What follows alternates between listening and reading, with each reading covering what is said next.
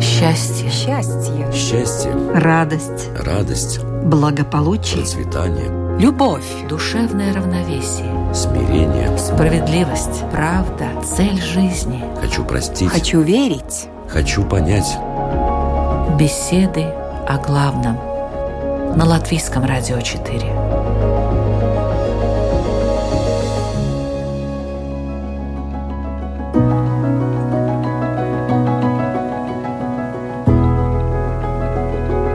Здравствуйте, уважаемые радиослушатели. Это программа «Беседы о главном» в студии Латвийского радио 4 Людмила Вавинска. Выбирать из двух возможных вариантов, каждый из которых сомнителен в смысле его морали и нравственности, дело непростое.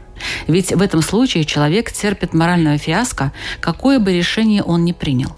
Самый расхожий пример так называемого нравственного тупика – участие в военных действиях. Человек, по идее, должен защищать свою родину, но при этом ему приходится убивать других людей. Выбор между не защищать и убивать очень сложный, чисто психологически. И то, и другое противно человеческой натуре. Или, скажем, пример из мирной жизни. Простой пример. Студент идет на экзамен, практически не подготовившись. Он может воспользоваться шпаргалкой, что незаконно и нехорошо, и попытаться сдать, а может честно сказать, что не знает предмет, и тогда не получит стипендию, которая делится со своей не очень богатой семьей, да и с родителями будет неприятный разговор. И то, и другое плохо. Тупик.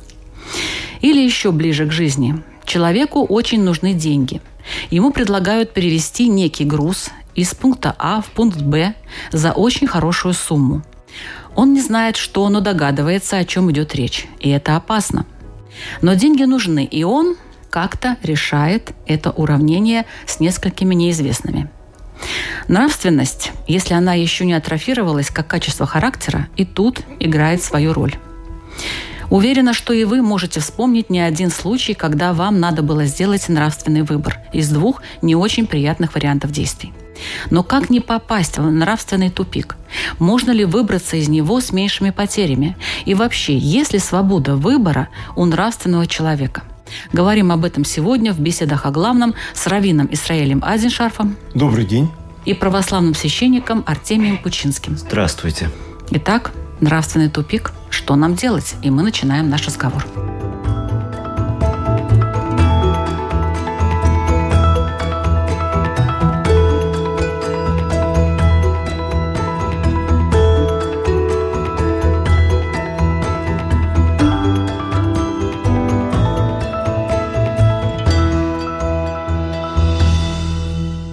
Существует понятие морали и нравственности. Какая между ними разница? Или это одно и то же?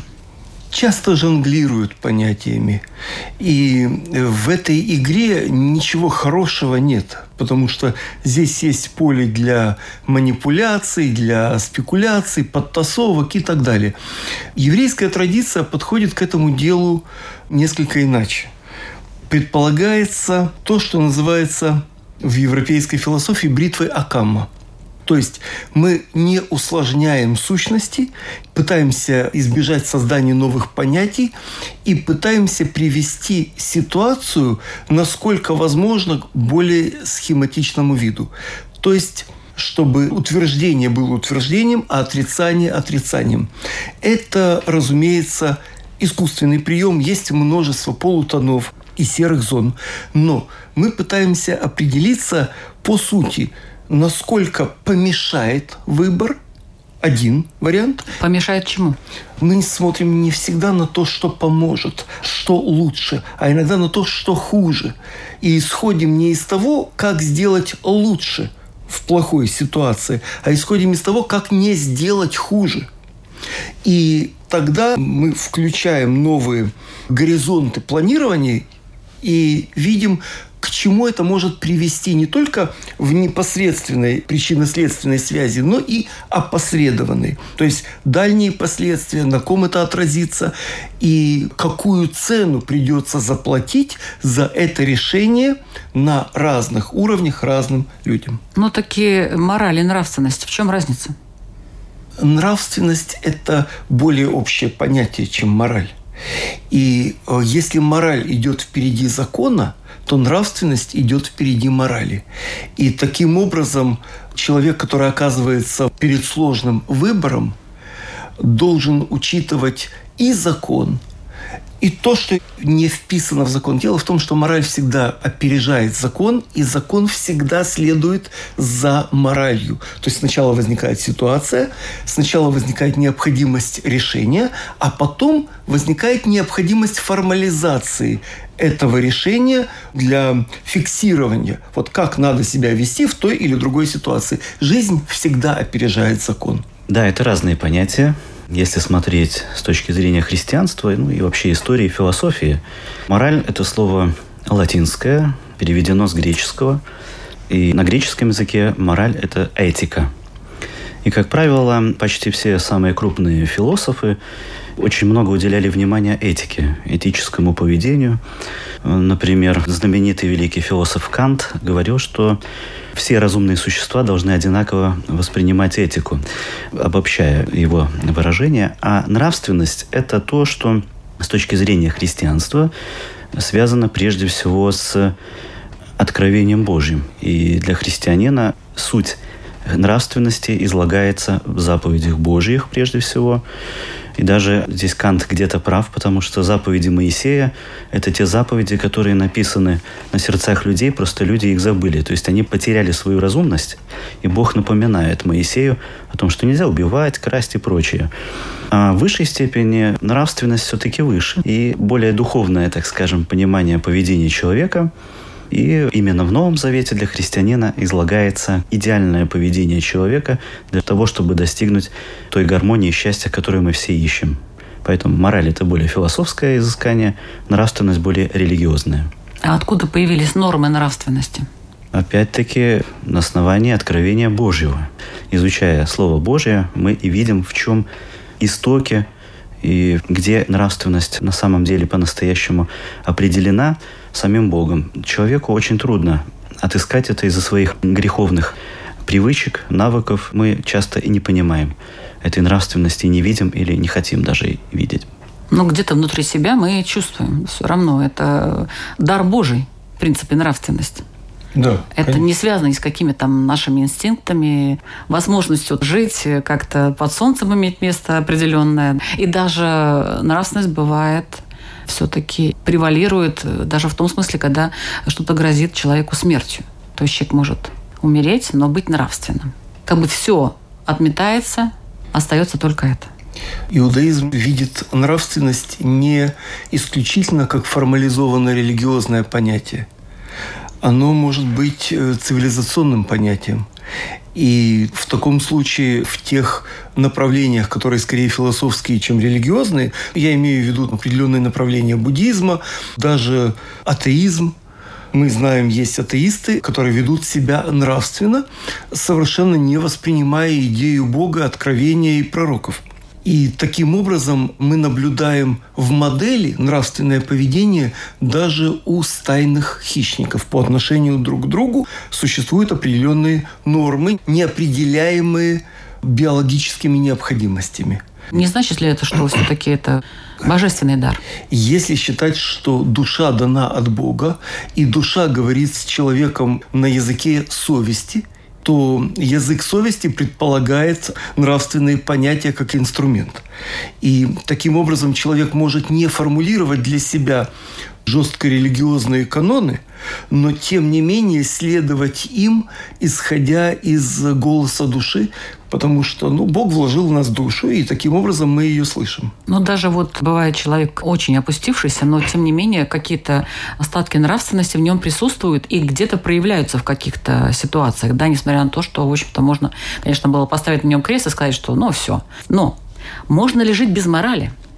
А, можно. И мы видим такие примеры, когда люди живут без морали. И тогда система ценностей человека предполагает его в центре всего мироздания. И тогда все он ставит себе на службу. И примеров тому мы видим очень немало. Да, конечно, человек может жить, как он пожелает. В этом заключается великий дар нашей свободы, данный опять-таки Богом. Это тоже дар, который мы ценим все и каждый. Однако последствия жить без морали и нравственности, они очень плачевны. Прежде всего для самого человека, который делает этот выбор. Ну вот э, по поводу возможности сделать выбор, это мы чуть попозже. А может быть, вы определите какие-то черты нравственного человека? Чем он отличается? Вот есть несколько человек, вот мы втроем тут сидим. Исраэль, Артемий, Людмила. Мы нравственные? Чем мы отличаемся от других? А может, мы не нравственные? На самом деле никто, кроме Бога, это определить не сможет, потому как нам всегда хочется себя видеть лучше, чем мы есть. Это свойственно каждому по разным причинам. Однако стремление к этому уже определяет задатки нравственности.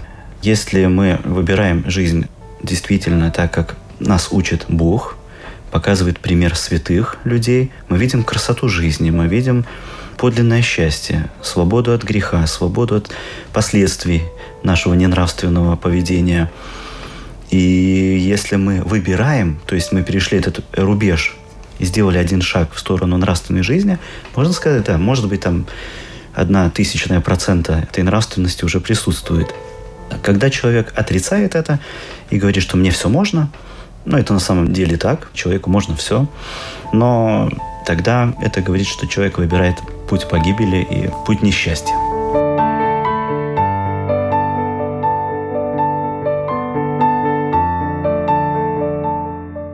Вот тут был разговор по поводу нравственности и свободы выбора. А вообще, есть ли у нравственного человека свобода выбора на самом деле? Ведь он должен все время поступать нравственно. Разве нет? В этом и заключается парадокс нравственности, что нравственность и подчеркивает свободу человека, прежде всего свободу от греха. Потому что для христианина грех – это есть рабство злу, тому, что причиняет нам несчастье, боль, страдания, болезни. И выбирая не нравственное поведение, мы становимся несвободными. И это потом прогрессирует, превращается в привычку, страсть, болезнь и так далее. Поэтому свобода – это есть еще раз повторю, критерий нравственности. Если бы мы не были свободны, то как бы тогда мы могли выбрать нравственность? Поэтому э, Бог и дал нам этот дар свободы, чтобы мы выбирали добро, а не зло. Ну, вообще-то, вот выбирать э, между нравственностью и безнравственностью, тем более, что это заложено уже Богом, я не знаю, как это возможно. Возможно. Человек, обладая свободой выбора, делает свой выбор или в одну, или в другую сторону, и он получает либо заслугу, либо ответственность за нарушение. Но и то, и другое – это его свободный выбор. Если бы мы были лишены свободы выбора, мы бы превратились в киборгов, биологических роботов. И поэтому нравственность – это еще и возможность получить заслугу. Это делает нас в какой-то мере – младшими партнерами Бога. Бог говорит, я свят, будьте и вы святы. Это же не значит, что мы должны уподобиться Ему в Его всемогуществе и так далее. Нереально. А вот э, свобода выбора – это то, что отличает человека от э, животных, по большому счету. И таким образом, когда мы ею пользуемся в системе задач Бога, как он это понимает, то в таком случае у нас появляется заслуга, а иначе у нас появляется ответственность. И вот это вот свобода выбора и есть наше богоподобие. Но вы же говорили, что и у животных даже есть какие-то зачатки нравственности. Зачатки есть. В модели есть. И у высших животных, которые долго живут с человеком, мы наблюдаем действительно зачатки нравственности. Но нравственность в полном смысле этого слова присуща только человеку. В полном смысле это значит, э, что человек может свободно выбирать? Да. В этом плане да. или в каком-то другом? Да, да. Свободно выбирать, понимая дальние последствия своих решений и руководствуясь не исключительно инстинктами. Знаете, вот мы так живем в этом мире, очень часто познаем его через какие-то фильмы, литературные произведения, то есть не сталкиваясь в реальной жизни с какими-то ситуациями. А вот как увидеть и оценить этот нравственный посыл, например, в каком-то литературном произведении? Не просто читать, тот пошел туда, там взял это, там с кем-то встретился, то есть, ну, такое формальное, отстраненное такое восприятие, просто как э, перемещение каких-то людей. А а именно то, что заложено, скорее всего, да, будем надеяться, что это умные литературные произведения и фильмы, то, что заложено уже автором, сценаристом, может быть, вот в этом произведении. Как определить этот нравственный посыл? Вот по каким признакам? Насколько эти вопросы соответствуют сознанию людей, к которым они адресованы. Потому что если мы предложим литературу, скажем, хорошую фантастику для читателя, ну, незнакомого с базовыми понятиями... А вы именно про фантастику? Нет, мы говорим литературное произведение, оно может быть любым. Оно может быть, э, скажем, в канонах русской литературы XIX века, но для современника слова о полку Игореве это будет нонсенс, разумеется. Я бы не хотел уходить в литературную дискуссию, но литературное произведение тем ценнее, чем оно масштабнее и для современников, и для потомков. Как оценить масштабность? Насколько оно присутствует в нашей жизни. Почему Тара ну, Ветхий Завет, что называется, Пятикнижие Моисеева и так далее, почему они обладают абсолютной сверхценностью? Потому что они относятся к каждому человеку, каждой своей деталью каждым сюжетом, каждым поворотом сюжета. А то, что не соответствует запросам, уровню и так далее – оно стирается. И тем богаче произведение, чем больше планов сознания оно задействует. И тогда каждый находит в нем что-то свое. Мы же знаем, как читают «Войну и мир», скажем, мальчики-подростки. Батальные сцены, девочки. Сцены там амурные. А более зрелый ум прочитывает от начала до конца и, возвращаясь, находит для себя нечто, что упустил раньше. Прежде всего, относительно литературы нужно обращать внимание на личность автора, потому как часто автор описывает свои какие-то переживания, взгляды на жизнь, ситуации или какие-то свои мечтания, идеалы. Но тогда хотел бы еще сказать о духовной литературе. Все наши духовные писатели, они исходили исключительно из своего опыта, когда мы читаем их какие-то поучения о жизни, какие-то ситуации это мира древнего, скажем, средневековья или современные. Например, автор митрополит Тихон Шевкунов, есть такой псковский митрополит, издал в 2011 году книгу «Не святые святые». Она сегодня имеет тираж уже 3 миллиона экземпляров. Это одна из самых читаемых книг духовных. Поэтому, если автор действительно заслуживает такого авторитета, уважения и где-то даже подражания, то, наверное, в его литературе будет много нравственного, поучительного, а не фантазии просто или написания в каком-то желательном наклонении э, каких-то ситуаций из жизни. А фильмы? Фильмы – это сложнее гораздо, потому как в фильмах, как правило, всегда какие-то собирательные образы мы видим. И, конечно, за один час вложить какого-то хорошего героя, все, все самое лучшее, очень непросто. Например, если взять такой удивительный фильм христианский «Остров» называется, где главный герой – это собирательный образ разных старцев, православных, христианских. И люди, посмотрев этот фильм, действительно видят какую-то красоту нравственного поведения в самых-самых сложных жизненных условиях. Я смотрела. Да, фильм такой mm. действительно, который Сильный побуждает фильм. задуматься о собственном поведении в каких-то даже мелочах. Там тоже есть нравственный тупик. Да. Кстати, не один, по-моему, там даже. Как-то он сталкивается постоянно. То есть Бог его все время как-то пытается, испытывает, да, постоянно. Он сам себя испытывает, и Бог его испытывает. Да, ну, в жизни гораздо все, наверное, прозаичнее и сложнее. Но действительно, такие фильмы и литература помогают нам задуматься о нравственности, но не являются идеалом. То есть после фильма такое послевкусие и желание вернуться, как бы, и после книги, наверное, то же самое. Да? Желание вернуться к этому произведению и еще раз, может быть, как-то переосмыслить то, что там написано. Для меня лично вот такой вот критерий, потому что просто формально написанное такое, механистически написанное, но интересное действие, да, это все равно как компьютерная игра. Но он переходит, переходит там куда-то, переходит на эти уровни. Ну да, это интересно, следишь за ним, но как за зайцем, который бежит перед тобой. Все ничего это не дают. А вот фильмы действительно и упомянутый «Остров», и еще несколько Тарковского, например, произведения. Это что же фильмы? Это не литература вот такая, что мы там берем и читаем, но оставляют след. Но есть книги, которые можно читать всю жизнь. Да. И каждый раз находишь Новое. что-нибудь. Да. да. Но во всем Танахе то, что называется Ветхий Завет, мы находим всего трех человек, о которых не сказано ничего плохого. Только трех. А всех остальных сказано. То есть эта книга сильна деталями.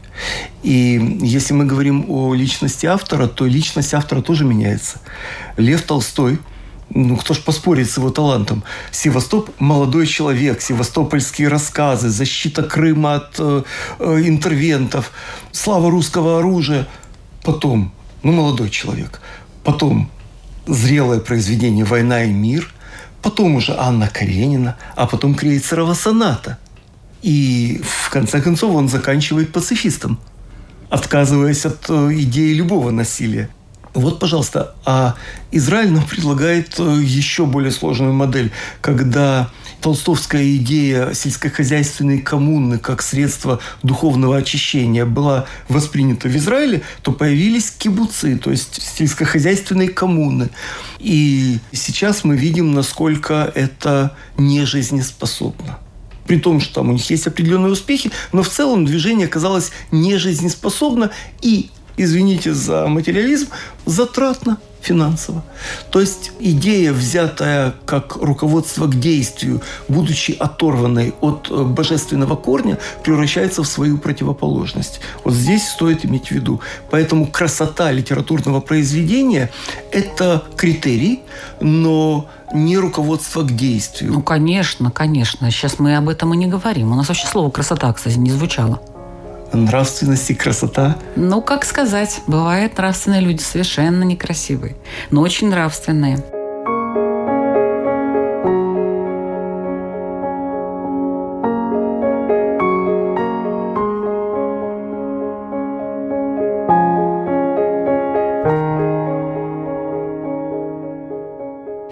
Напоминаю, что вы слушаете программу «Беседа о главном». Сегодня мы обсуждаем тему «Как не попасть в нравственный тупик». Мы еще не дошли до этого, как не попасть, пока еще обсуждаем, что это такое. В разговоре участвуют православный священник Артемий Кучинский и раввин Исраэль Айзеншарф.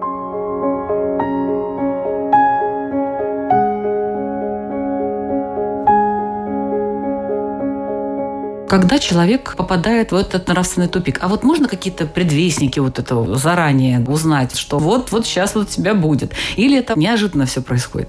Вдруг человек осознал, боже мой, а что же мне делать? А до этого? Есть триггеры, которые указывают путеводные знаки, которые указывают, что человек находится на опасной дороге. Когда встречаются два стремления. Это интерес в широком смысле получить, добыть, достать, утвердиться и принцип, как правильно. И вот столкновение интереса и принципа мы видим уже в первой главе Торы, где, как бы мы ни относились к этому рассказу о грехопадении человека, что Бог сказал, вот это можно, а это нельзя, но человек захотел так сильно – что ему показалось это красиво, вкусно, привлекательно и так далее. И если так сильно хочется, то можно. Вот эта модель любой коллизии потом, как бы она ни выражалась. Это может быть красивая, но замужняя женщина, и, и что с этим делать? И один себе позволяет, а другой нет – это может быть все что угодно. Это могут быть интересы государства и Личные какие-то и, интересы. И личные интересы, которые сталкиваются. И что человек выбирает, указывает на человека. Да, к нравственному тупику человек приходит, конечно, постепенно. Сразу не бывает так, что мы живем и мы в тупике. Все начинается с того, когда мы ну, совершаем какой-то безнравственный поступок, назовем это одним словом грех. Первый раз нам кажется, что мы очень-очень оступились, нам стыдно, нам больно. Тут включается еще совесть. Но человек так устроен, что он пытается вольно-невольно э, голос совести как-то притупить в себе, как-то приглушить, не слышать его постоянно. И вот когда мы что-то сделали безнравственно, нам кажется, что вот, а вдруг узнают мои близкие, соседи, коллеги на работе. Второй раз нам как-то меньше уже стыдно становится. Третий, четвертый, пятый, десятый, сотый – мы уже как будто привыкаем сами, говорим, ну, я такой, какой есть, какая разница, что там про меня подумают, как я выгляжу. И вот когда человек уже перестает чувствовать то, что надо исправляться, и я так поступать не должен, вот это и есть тот тупик, когда он уже не замечает даже, делая какие-то безнравственные поступки, что я действительно делаю что-то не то. Вот это и есть тупик. Без него выйти практически невозможно, пока не придет какое-то осознание какое-то, может быть, пробуждение в душе, что все это как вот в притче о блудном сыне, когда человек жил-жил на широкую ногу, все прокрутил, все промотал.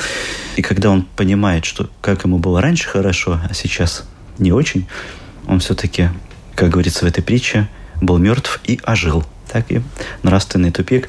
Можно из него вернуться только в этом случае, когда мы раскаемся. На иврите молитва не происходит от слова умолять, вымаливать, просить что-либо. Она происходит от слова судить себя. И таким образом любая молитва – это оценка себя в зеркале божественных принципов, которые человек принимает как норму.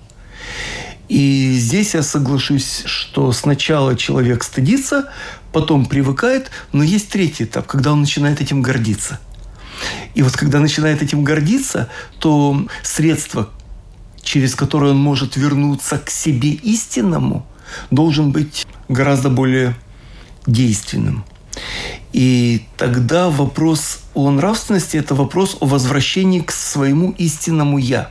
Или я, прежде всего, это моя душа, данная мне Богом, или я – это игра страстей и конъюнктура. Что выгодно, то и делаю.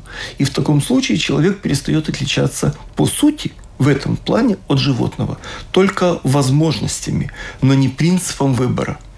Я усложню эту задачу. Я не зря такой большой текст придумала в начале нашей программы, потому что я хотела вам показать, насколько вообще-то сложная и многоградная эта проблема. То есть не просто человек один раз совершил грех, потом, значит, еще раз, вот у него совесть, потом эту совесть он как-то где-то заткнул.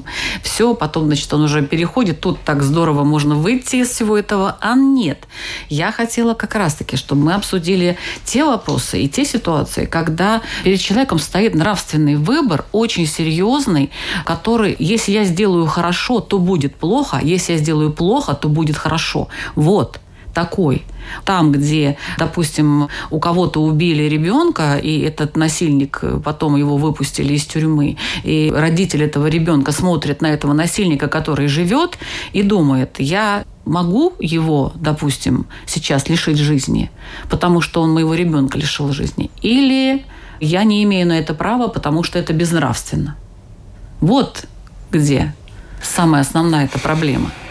Слава Богу, с такими острыми ситуациями человек встречается редко. А чаще человек встречается с ситуациями, э, может быть, не такими драматичными, но требующими того же принципиального выбора. Когда мы видим банановую корку на тротуаре – один пройдет мимо, а другой хотя бы откинет ее к стене там, где никто Но не он ходит. не находится в нравственном тупике при этом. Ну, Нет, извините. А почему? Он торопится. Он может пройти мимо, ему ничего за это не будет. И эта ситуация, она требует э, не рывка, не сиюминутного решения. Она требует внутренней, долгой подготовки, тренировки. И так как мы тренируем тело, так тренируем и душу, чтобы видеть, что настоящее – что мы приобретем и что мы потеряем. Мы можем приобрести в э, мире временном временное благо, которые очень привлекательны.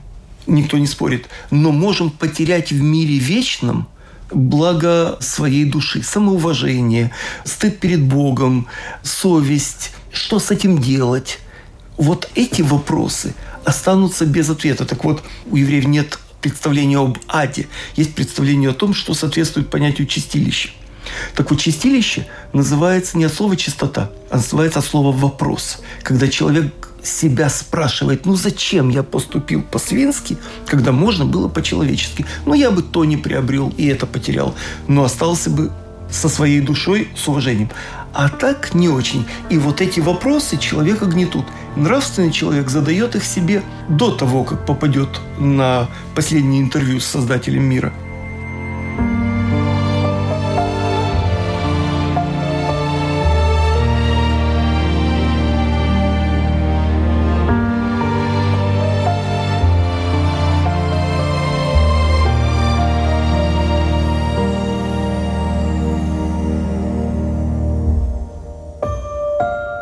Этой ситуации, которую вы описали, что сделать с этим преступником? Наказать или все-таки попытаться его вразумить и исправить? Вот вспомним историю из Ветхого Завета великого царя Давида, который совершил преступление. Он, во-первых, совершил грех прелюбодеяния, завладев чужой женой, и причем убив мужа этой женщины. И жил себе спокойно, пока не пришел к нему пророк Нафан, рассказал такой случай, как у некого бедного человека богатый отнимает ягненка и убивает этого бедняка. И царь Давид сказал, да надо его убить тоже, как и этого богача. А, и тогда Нафан говорит, так это же ты. И вот эти слова так тронули Давида, что он всю жизнь оставшуюся провел в покаянии. Причем стал автором одной из такой очень известной книги, как «Псалтирь ветхозаветный». Мы в церкви каждый день читаем псалмы царя Давида и видим глубину его раскаяния. И сегодня, если исправительная система, так скажем, способна не сломать человека в наказании, а вразуметь и исправить, то это хорошо – и простить, и понять, это тоже будет э, великим благом и для тех, кто пострадал в этой ситуации, и для того, кто совершил это преступление. То есть со стороны должен кто-то прийти и открыть глаза человеку. Он сам это не понимает. Ну, я про царя Давида. Он сам не понимал этого, да. Пока вот пророк Нафан не вразумел. А вот если кто-то другой находится в нравственном тупике, надо ли ему помочь после вот таких рассуждений? Отца Артемия думаешь, да, может быть и правда, подойти, открыть глаза кому-нибудь, или лучше не вмешиваться, пусть сам человек доходит до этой точки. Если есть надежда, что человек услышит и что-то поймет и что-то исправит, хоть маленькая надежда есть, тогда ею надо воспользоваться. Если же человек не готов ни слушать, ни слышать, в отличие, скажем, от царя Давида, то это совершенно бесполезно. И в таком случае оно приведет к обратному эффекту. Он еще больше будет самоутверждаться, творя зло. Как говорит апостол Павел, обличайте друг друга с любовью. Если мы хотим человека вразумить, не осуждая его, не затрагивая его, так скажем, свободу, часто вот мы даже в семье можем друг другу делать замечания, ты вот не так кладешь там вещи, ты не так что-то делаешь, не так моешь посуду. И много таких случаев, если мы делаем это без любви, а просто вот нас это раздражает в людях, вот мы должны сказать, то, скорее всего, будет отрицательный результат. Но если мы сострадаем этому человеку и понимаем, что он в глубокой такой тупиковой яме греховной, и с этим состраданием и любовью попытаемся, и опять-таки надеждой, что он услышит, его вразумить, то попробовать надо, хотя бы попробовать. Если человек отвергает нашу помощь в этой ситуации. Молиться о нем только и ждать вразумления свыше. Еврейская традиция видит немножко иначе.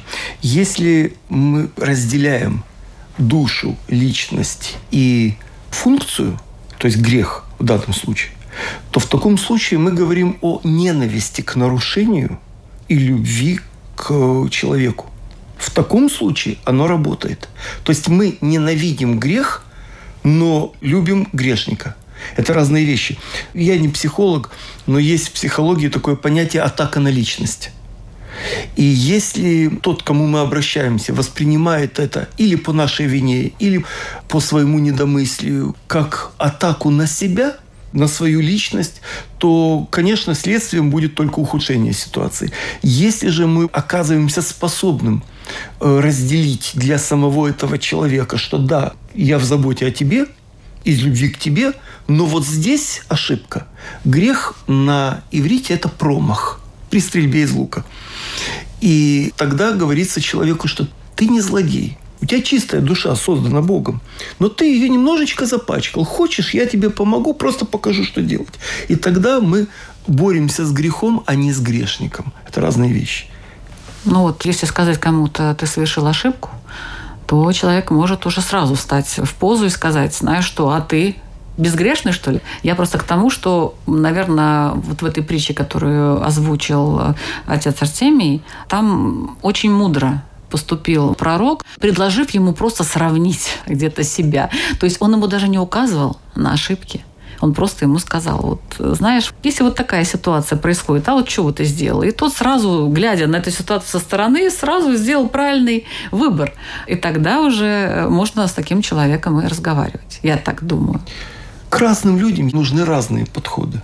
Одним нужна притча, другим можно сказать, ты знаешь, я в твои годы или в твоей ситуации был и поступил и греховно, и ошибочно, и просто глупо, смешно. И у меня есть этот опыт исправления. Я не лучше, чем ты. Но если хочешь, давай я тебе покажу. Я уже был в этом лесу, я знаю, куда не надо идти. А есть ли вообще такие люди, которые никогда не попадают в тупики, не попадут в этот нравственный тупик? Или все-таки свобода выбора, она все равно человека куда-то да заведет в какой-нибудь уголочек, где он упрется в стенку и подумает, боже мой, я не туда шел вообще-то. Христианской традиции есть понятие святость, святые люди. Это не означает, что они родились святыми. Таких нет и не было никогда. Это люди были все абсолютно грешными. Кто-то очень грешным, кто-то менее. Рождались уже с рождения расположенными к такой благочестивой жизни. Это передалось от родителей, как-то генетически и так далее. Но все были грешными, все ошибались. Ошибались, причем очень долгое время. И одна из таких великих христианских святых, как Мария Египетская, зная ее жизнеописание, можно сказать, что она пока не впала в самую-самую бездну этого греха, она не остановилась. Когда она уже догрешилась до того, что не могла войти в храм, ее туда не пускала Божья сила, просто не впускала ее туда. А кто-то считал, что убить комара – это уже большой грех, его совесть мучила. Но таких, наверное, людей не бывает. И этот тупик часто дает повод задуматься вообще, как я живу, ради чего и что я от этого получаю, поступая безнравственно. Единственное, как вот сам Христос сказал, что не простится только тот грех, который человек не желает исправить в себе, понимая, что я грешу, я понимаю, что я делаю плохо, я знаю, что перед Богом я отвечаю за это, но я ничего не буду делать, я не хочу, меня это все устраивает. Тогда действительно это полнейший тупик, и такой человек добровольно отворачивается от хотя бы надежды быть прощенным и исправленным.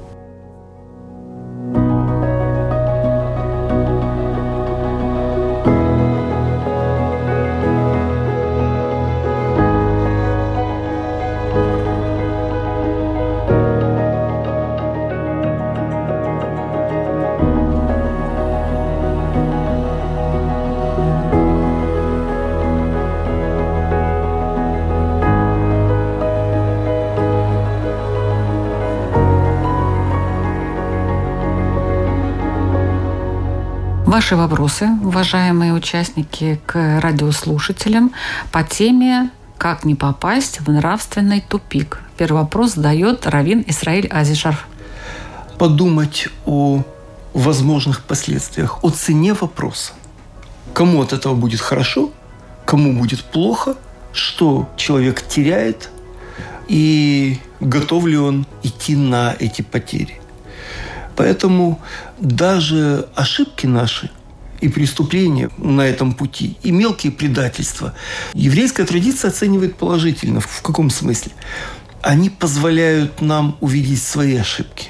И тогда они становятся инструментом прощения – как мы прощаем себя за всякие мелкие не очень нарушения, здесь мы черпаем силы для того, чтобы простить других. Без прощения других и себя, мы не сможем просто функционировать в этом мире как духовные существа.